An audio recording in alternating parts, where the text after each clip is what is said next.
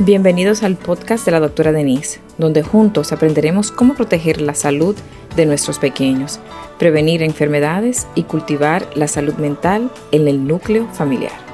Cada semana exploraremos casos reales, estrategias prácticas, consejos y testimonios de expertos para fortalecer nuestras familias y brindar a nuestros hijos un futuro más saludable.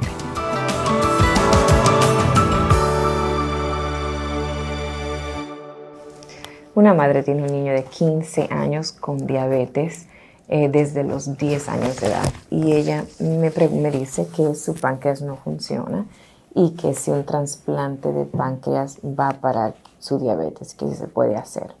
Bueno, sí existe el trasplante de páncreas, principalmente para eh, pacientes con diabetes tipo 1, donde el páncreas definitivamente no produce la insulina y ya hay muchas complicaciones, o sea, las, las terapias médicas no funcionan y el paciente tiene muchas complicaciones.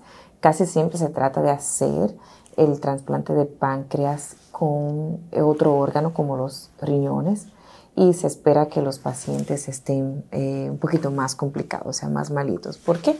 Porque el, el trasplante de páncreas no es fácil de hacer y también las complicaciones son bastante altas, desde sangrado, desde coágulos y muchas otras cosas más con los inmunosupresores que tienen que tomar.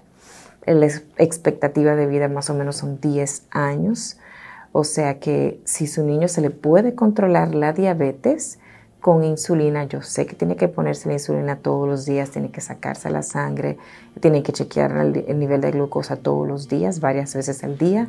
Hay muchísimos otros métodos que puede utilizar donde se pone subcutáneamente el Dexcom, que son maquinitas que se ponen para ver el azúcar continuamente. Y también hay otros aparatos donde se le da insulina continuamente y muchas personas viven bien así sin complicaciones, o sea, claro, con algunas complicaciones, pero no tantas como las complicaciones que produce también el trasplante de páncreas. O sea que sí se puede utilizar, se puede hacer trasplante de páncreas, sí se cura, ¿verdad? Se comienza a producir insulina, pero las complicaciones que trae el trasplante, va eh, tomando muchas medicinas, no son fáciles. O sea que por favor hable con su pediatra para que le oriente un poquito mejor a ver si él es un candidato para un trasplante de páncreas.